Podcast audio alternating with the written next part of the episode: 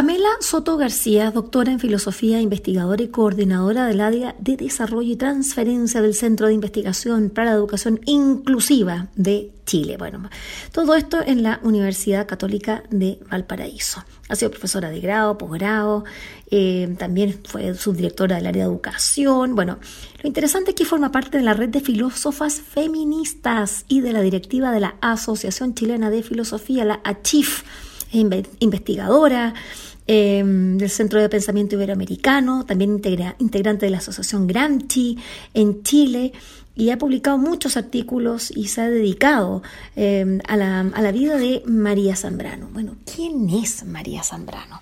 María Zambrano es una filósofa española que nació en el año 1906, nada menos que un 22 de mayo estamos en el marco, ¿no?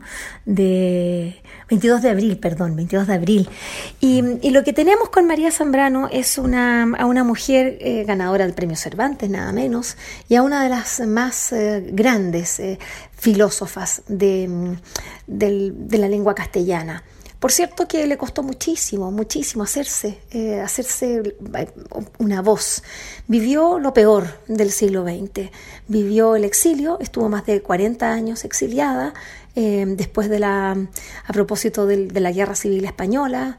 Eh, estuvo en Chile un año, nada menos, porque su marido fue diplomático, eh, pero rápidamente vuelve a España, de ahí, bueno, con los sucesos que de la Guerra Civil, emigra a Francia, Estados Unidos y, básicamente también en, Latinoamérica.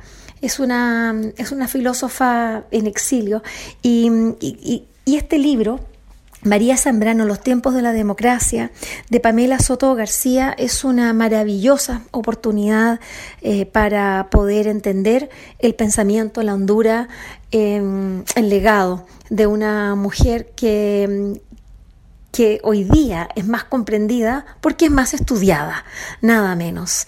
Em, son estos pensamientos que han quedado allí de repente sin analizar eh, y, que, y que hoy día hay que agradecer el trabajo de filósofas como Pamela Soto, eh, y también, por supuesto, eh, eh, el trabajo que viene desarrollando la editorial Herder con esta colección Rostros de la Filosofía Iberoamericana y el Caribe, produciendo este diálogo del cual hablábamos hace unos programas junto a, a Raymond Herder, su editor.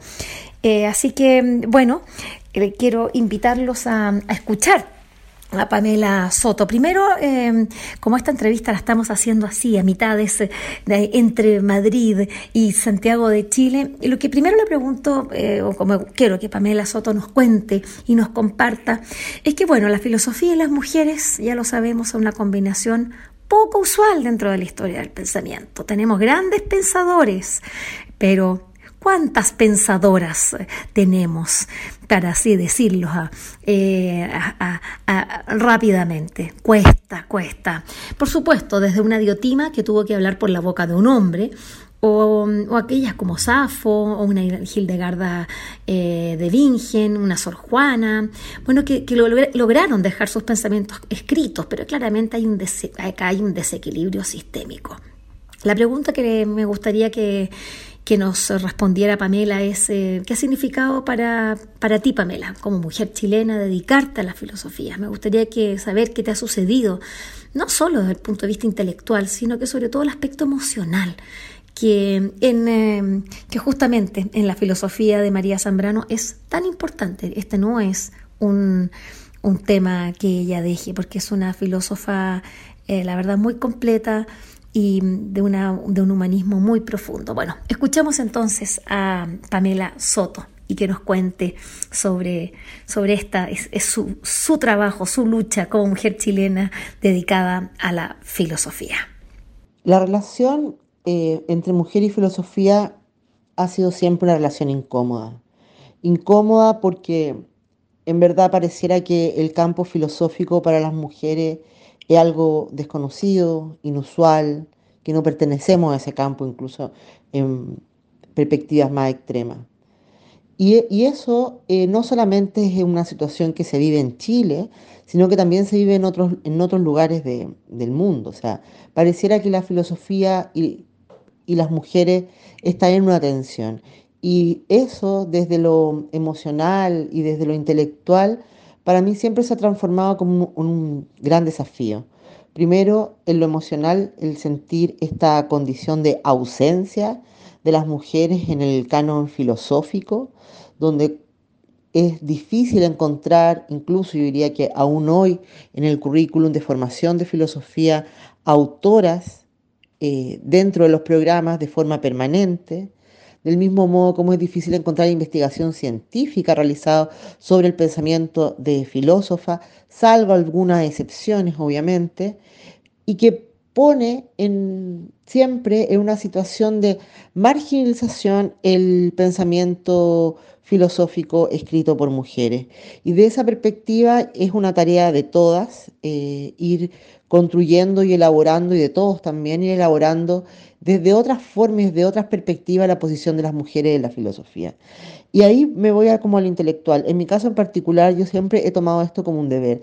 Tanto mi tesis de pregrado como de posgrado lo hizo una filósofa, particularmente María Zambrano, que también es la autora a la que dedico mi primer libro, María Zambrano y los tiempos del de la democracia, que Herder editó este año 2023, porque me parecía absolutamente necesario comenzar con esa tarea.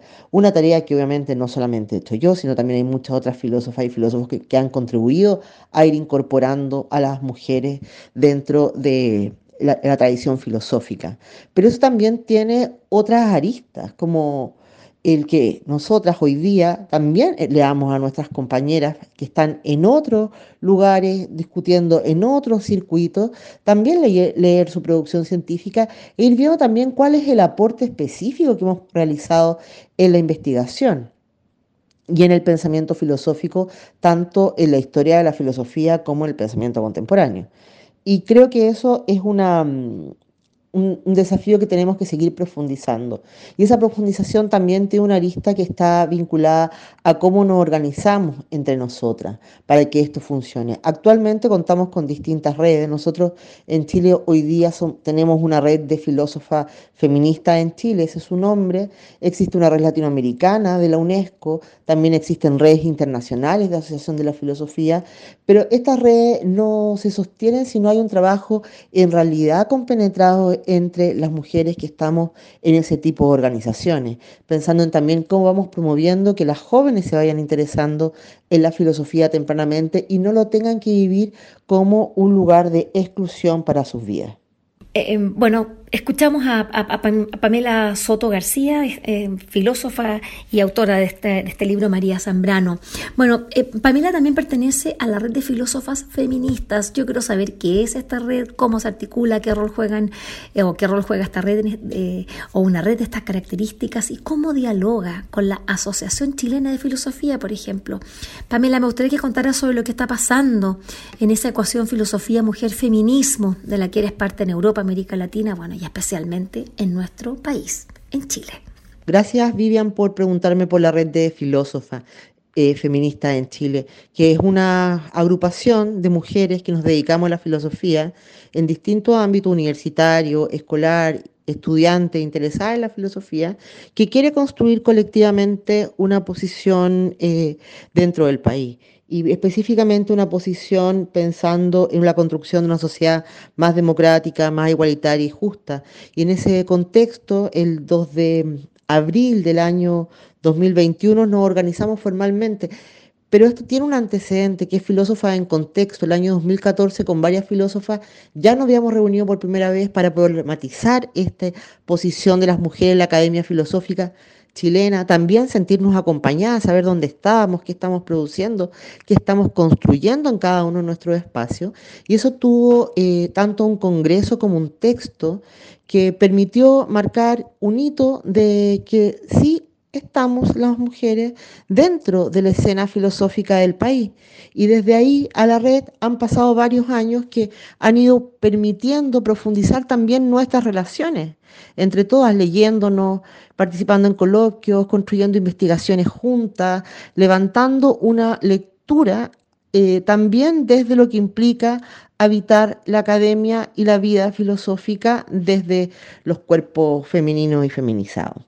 Y también desde esa perspectiva, eh, para nosotros nos parecía súper interesante eh, hacernos cargo de la Asociación Chilena de Filosofía.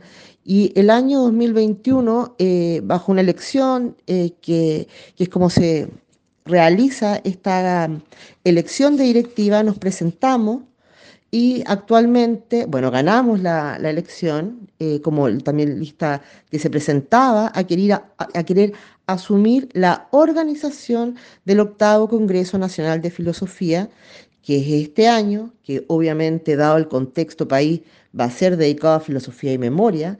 La Asociación Chilena de Filosofía ha mantenido una tradición bien interesante en estos congresos que ha realizado, que es siempre invitar a un país eh, a los a los congresos, tener un país invitado. Y nosotros como directiva de la red de filósofas, más el directorio que compone la, mm, la asociación, decidimos que fuese obviamente dedicado a filosofía y memoria, pero como país invitado fuese Chile en el exilio, porque nos parece relevante, tanto como red, como hoy día los integrantes de la asociación, pensar en esta condición de la memoria y como hoy día, más que nunca, este año 2023, el problema de la memoria debe ser un problema que tenemos que volver a pensar y estoy pensando en la memoria histórica política del país y aquello que nos está enseñando en distintos aspectos, recordando y también permitiendo mirar críticamente.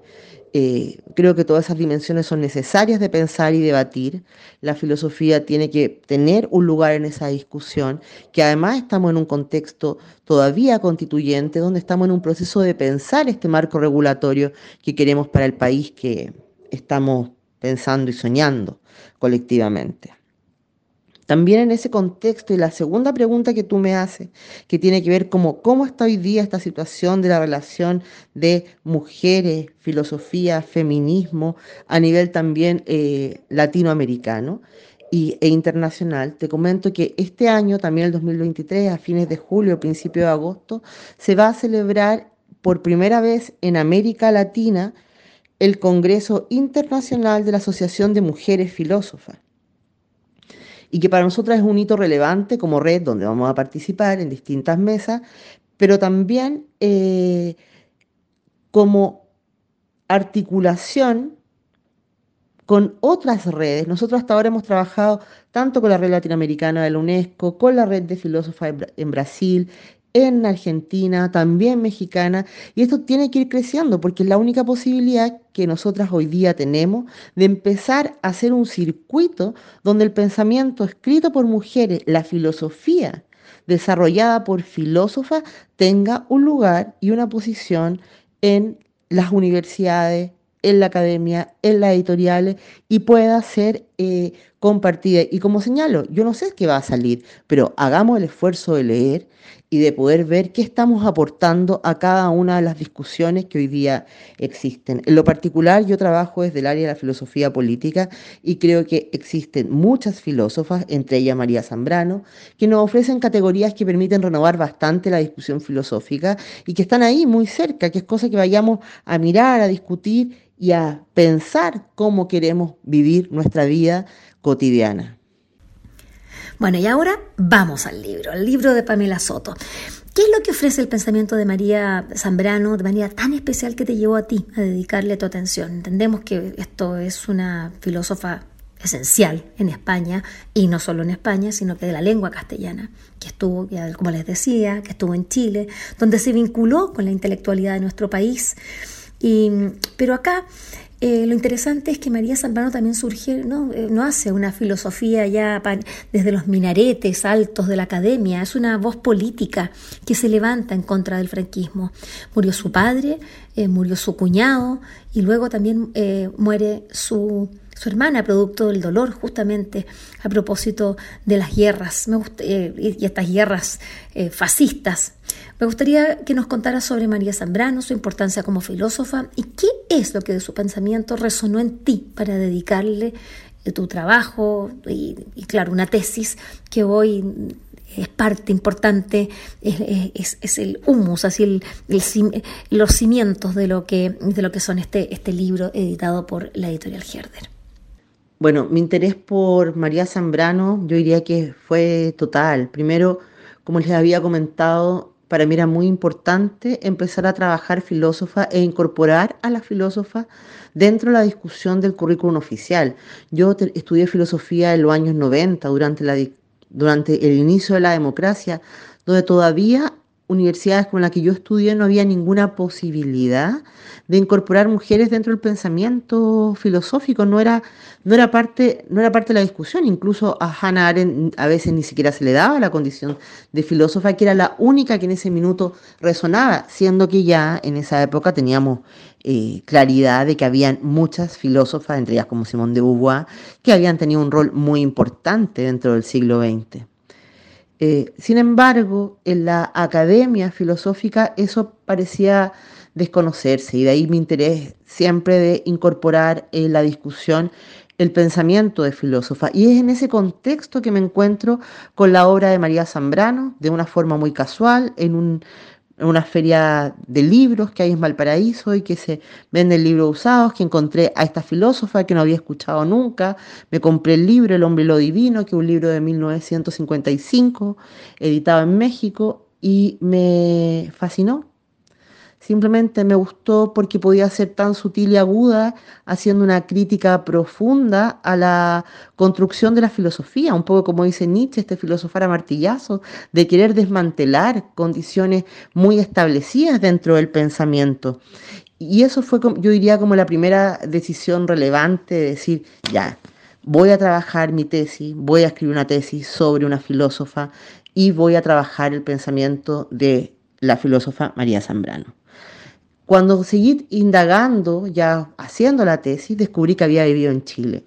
Pero no solamente que había vivido en Chile, sino que se había vinculado directamente con el Frente Popular en Chile. Zambrano era parte del Frente Popular en España y era una profunda defensora de la Segunda República. Por lo tanto, su llegada a Chile junto a su marido, que había sido nombrado secretaria de embajada, eh, era un momento importante para ellos de apoyar el proceso de la República en España, el venir a tener eh, tareas diplomáticas en Chile.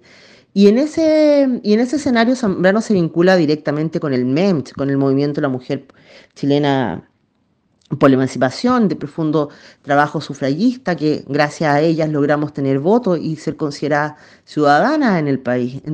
Y además con el, con el diario Frente Popular, donde uno puede encontrar eh, escritos de Zambrano de la época, además de publicar tres libros en el país.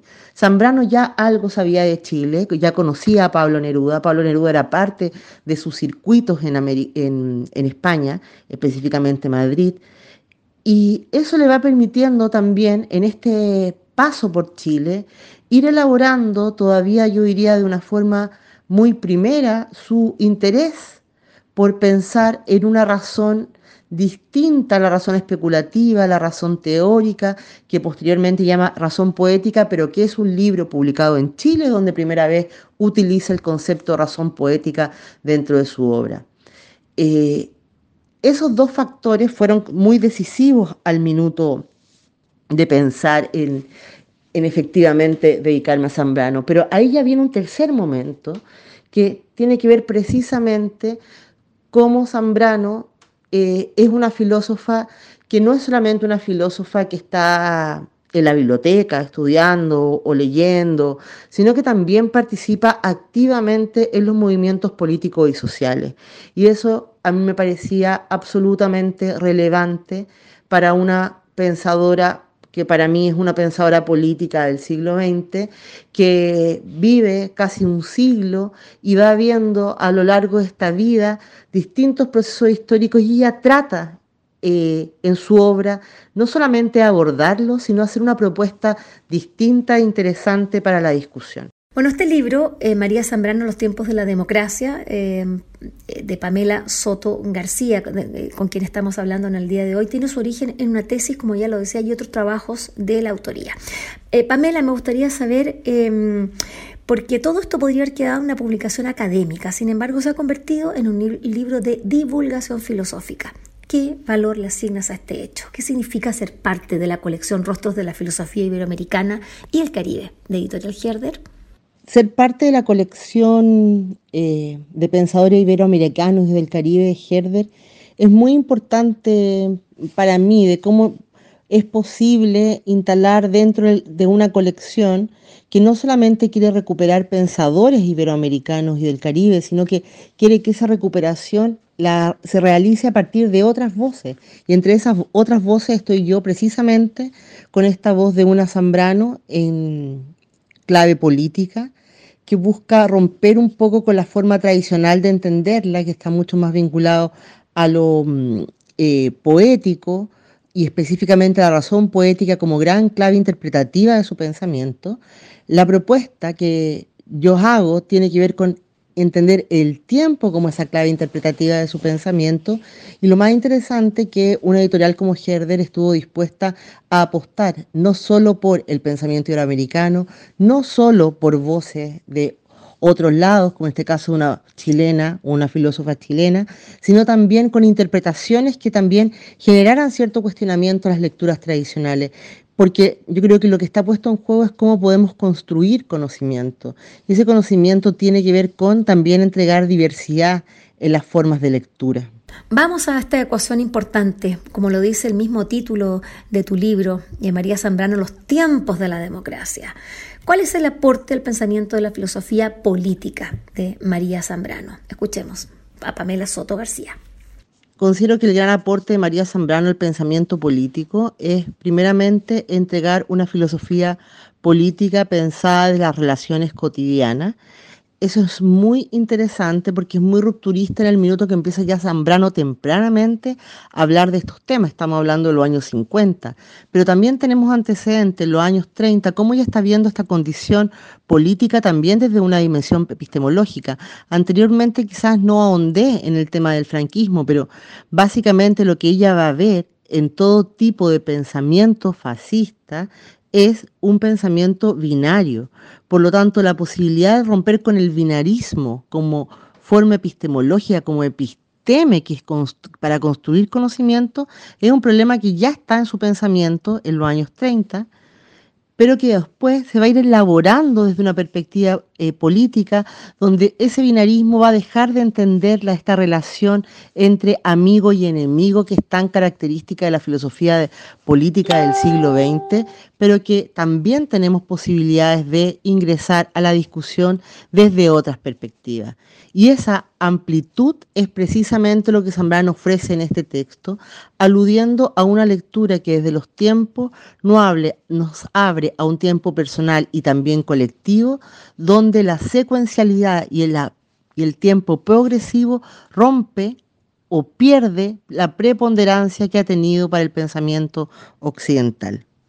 Uno de los aspectos eh, interesantes es que Ortega y Gasset, bueno, fue maestro de María Zambrano allá en los 20, sin embargo ella desde el comienzo empezó a distanciarse de su pensamiento político. Eh, Pamela, tú, misma dices, y te, cito, Zambrano le reprocha la posición política porque considera que un intelectual debe ser un instrumento de lucha social y no un mero descriptor o mediador de lo que acontece. Bueno, me gustaría que pudieras contarnos sobre esta distancia y la libertad de María Zambrano para erigirse como un agente político y social. Efectivamente, Zambrano es alumna de Ortega, es parte de lo que se llama la Escuela de Madrid o posteriormente fue denominado como la Escuela de Madrid, que no es o, obviamente un homogéneo y que todos los pensadores piensen lo mismo o que todos hayan seguido al pie de la letra el pensamiento de Ortega. Yo creo que es un primer elemento interesante del libro que muestra la diferencia entre ambos pensadores. Zambrano no es una repetidora de Ortega, ella tiene un pensamiento distinto y fuerte e incluso crítico a su maestro. ¿Dónde es posible ver esta diferencia?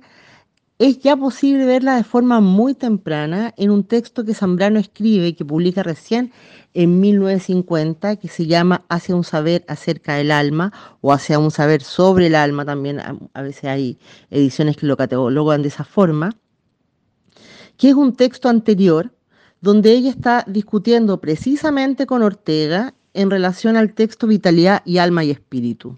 En ese texto, Ortega señala que solo el espíritu es posible eh, que construya conocimiento. Sin embargo, Zambrano, en esta, siguiendo esta misma taxonomía que usa eh, Ortega cuestiona la posibilidad que solo sea el espíritu el capaz de construir conocimiento y ve la posibilidad de que en el alma también pueda construirse conocimiento. Y esta alma, de donde están alojadas todas las afecciones, las pasiones, las emociones, ella la lee de una perspectiva espinosista, porque para ella el alma es cuerpo. Y ahí también tenemos otro elemento que rápidamente entra en crisis con el pensamiento de Ortega o que no es parte propiamente del pensamiento de Ortega. Otro elemento que después ella va a ir recuperando y va a cuestionar que el mismo Ortega lo haya abandonado tan rápido, es una reflexión acerca de la vida y que desde mi perspectiva hoy día permite que Zambrano se vincule de forma muy fácil con autores biopolíticos, dando continuidad a un pensamiento que quizá en su época aún no existían las categorías para dar cuenta de él. Finalmente, María Zambrano eh, y la democracia y nuestro país. Haciendo una lectura situada de este libro en el momento histórico que vive Chile, este proceso constituyente que ahora se abre, este libro adquiere una lectura que se clava en lo profundo de una crisis democrática como una aguja dolorosa, también incisiva, que nos obliga a preguntarnos sobre lo que somos y lo que hemos hecho con nuestro sistema político. Y claro, también entrega reflexiones hacia dónde dirigir las preguntas. Escuchemos a Pamela Soto García me parece que es necesario dirigir la pregunta ya no solamente a la crisis del Estado-nación moderno, la crisis de la democracia liberal, la crisis de las democracias representativas y, y todo aquello que ha estado puesto en juego desde la revuelta social en adelante en el Chile contemporáneo. Y es necesario empezar a pensar en alternativas políticas, a esto. Y a mí ahí me parece que Zambrano ofrece claves interesantes. Hay varios también filósofos que van en esta, mm, en esta línea de pensar la posibilidad de la construcción de democracias comunales. Quizás la construcción de Estado-Nación nos queda muy lejos de esta vía cotidiana que quiere rescatar Zambrano y que quiere hacer estas relaciones democráticas. Y hay que pensar la institucionalidad y la organización política también desde registros mucho más acotados, donde efectivamente la toma de decisiones políticas pueda tener un impacto en la vida cotidiana de forma rápida y no a largo plazo. De ahí que sean tan interesantes también todos los trabajos que están vinculados a los municipalismos, de modo de tener otras formas de entender la política o articular la escena política, que yo creo que Zambrano también entrega interesantes claves para eh, pensar en estos registros y pensar en las implicancias para una democracia que efectivamente rompa con la injusticia como destino, en particular en los países de América Latina, que casi lo cargamos con una, como un estigma de nuestros pueblos, el estar permanentemente marcados por la desigualdad y la injusticia social. Entonces, pensar en otras formas políticas y pensar en la acción política es un deber para la filosofía. Es un deber permanente estar en esa discusión, porque efectivamente puede modificar y mejorar la vida de las personas. El libro, eh, María Zambrano, Los tiempos de democracia, de Pamela Soto García, es de lectura imprescindible para los tiempos actuales. Yo solamente los quiero dejar, les quiero dar una cita. Eh, que, que, pude compartir también con quienes fueron parte de la presentación del libro Pisaremos las calles nuevamente cuando Pamela Soto dice que esta filósofa utiliza para dar cuenta del carácter experiencial y material del tiempo desde su dimensión colectiva, y ella dice que esto la proporcionan las marchas que agrupan a los individuos por demandas políticas y sociales. Y acá cita a María Zambrano, que marcha en el tiempo común. Cada generación tiene su marcha, su ritmo que arrastra, y uno va donde sea, porque el caso es marchar juntos, marchar con hasta la muerte. Bueno, yo me quedo con esta frase de María Zambrano, para que marchemos juntos, esa es la invitación que les hacemos, para que marchemos en, el pensamiento crítico, en la reflexión, eh, y no nos quedemos eh, aplastados por la realidad. Tenemos que seguir marchando, marchando juntos para hacer de Chile un, bueno, ese país que soñamos, esa democracia que tanto necesitamos. Y, para eso la filosofía y la filosofía hecha por mujeres es una llave maravillosa y tremendamente necesaria.